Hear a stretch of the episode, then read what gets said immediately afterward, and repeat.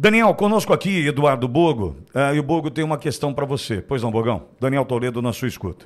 Bom dia, doutor Daniel. Forte abraço, prazer falar contigo. Doutor, é, tem uma notícia que surgiu sobre uma matéria do Financial Times sobre a intervenção, interferência, enfim, uma participação do governo americano nas eleições brasileiras que ocorreram no ano passado. Senhor chegou a acompanhar isso aí? Eu vejo isso com grande preocupação, principalmente pelo Biden fazer parte do Partido dos Democratas, né, estar ali com a possibilidade do Trump voltar a ser presidente dos Estados Unidos. E quando diz aqui é, de um jornal renomado, né, um jornal conhecido do Financial Times, dizendo que teria essa interferência, eu vejo com grande preocupação. O senhor tem acompanhou essa notícia? O que, que poderia ser esse tipo de interferência? Qual a força que teria é, nesse sentido? Bom dia, Borgo. Obrigado pela pergunta. Prazer falar com você. E eu tenho escutado muito elogio seu na Câmara, então parabéns de novo pelo seu trabalho. Muito Obrigado. bacana. Tem muitos amigos aí que falam muito bem do seu trabalho. Inclusive, anteontem um deles conversou comigo sobre isso. Obrigado. Vamos lá. É, com relação à, à atuação da esquerda, né? Foi o que eu comecei falando com, com o Pitório.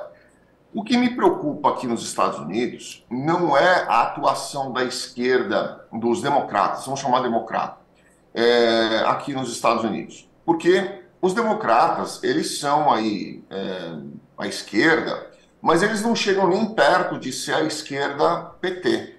Eles são mais a esquerda Ciro Gomes, é, eles são uma esquerda mais, mais moderada, porque o próprio, a própria cultura americana não aceita o comunismo. Você vê os próprios democratas dizendo que eles são contra o comunismo.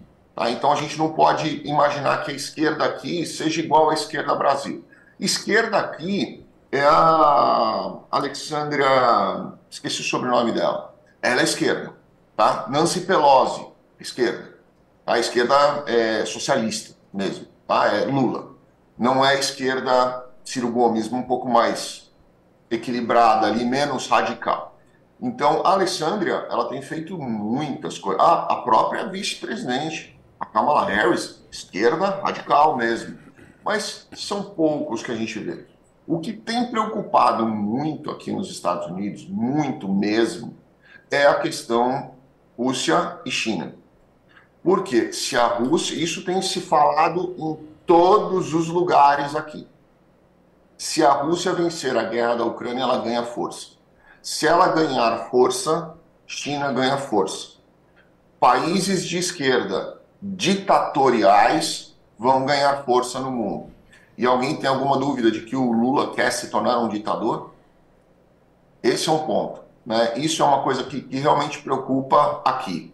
Então, é, o que a gente tem escutado bastidores aqui é que a proximidade do Biden, não do Partido Democrata, mas a, o interesse do Biden e do, do governo americano, independentemente de quem ele seja, em interferência nas eleições brasileiras, que também isso é maquiado, mas chamam aí de relacionamentos com o Brasil, ampliar os relacionamentos com o Brasil, tanto que foi um diplomata na semana retrasada para o Brasil, é justamente de, de evitar que o Brasil permita que entre mais um ditador é, de esquerda no país, ou na, na América do Sul, pelo menos. Essa é a grande preocupação que a gente vê aqui dentro dos Estados Unidos.